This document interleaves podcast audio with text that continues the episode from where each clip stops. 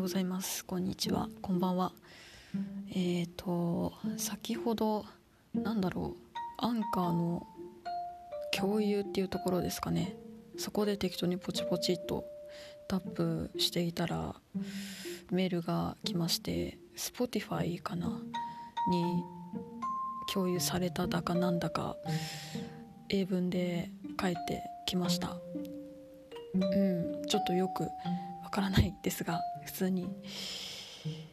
うんやっていきたいと思います。えっ、ー、と先ほど好奇心というテーマでエピソードをあげたんですがそれとまたちょっとつなげて、えーと、父と母っていうのが出てきたと思うんですがなかなかその辺の家族だったりその個人のインナーの部分について話すことって人に話すってなかなかないなと思って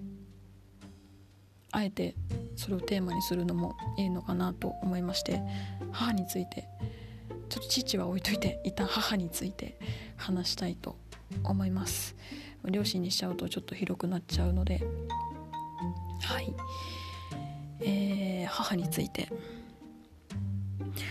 うちの母というのは非常にできた人なんだけどそんなに頭脳明晰とかなんかこうキャリアウーマンとかそういう風なできたっていう感じではなくて総合的に人としてレベルの高い人だなっていうのがありまして。うーんなんだろう理由としては精神安定。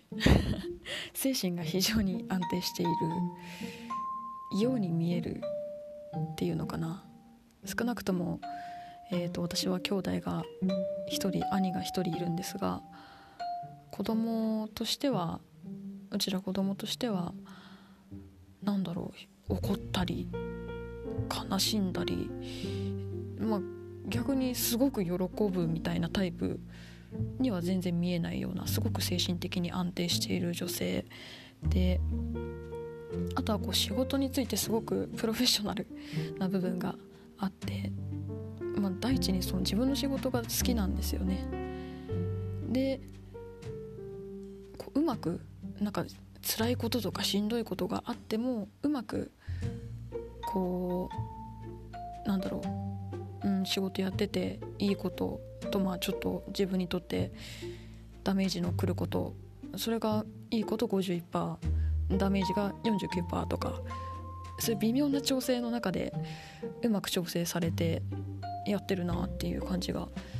まあ、普段の会話とかからもすごく読み取れるそんな方なんですけどもすごく大人としても尊敬しているし、まあ、母としても尊敬してますし親としてとか。うん。まあなんかこんなお母さんがいるなら自分はしっかりしなきゃなっていうふうに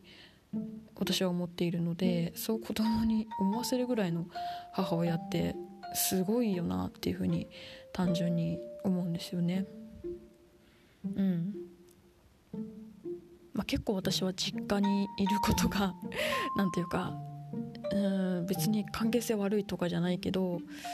なんかもう一人暮らしの歴もだいぶ長くなってきて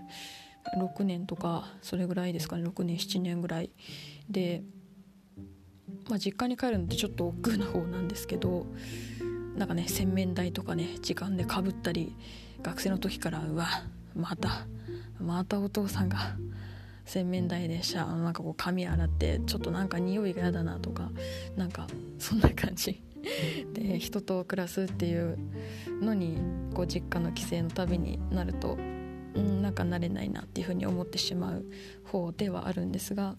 すごく両親とも人として尊敬しているので、うん、母については特に何も思うことが今はないな。学生の時は多少反抗なりあったと思いますが今はすごく尊敬している人の第一人者一人ですね以上母についてでした。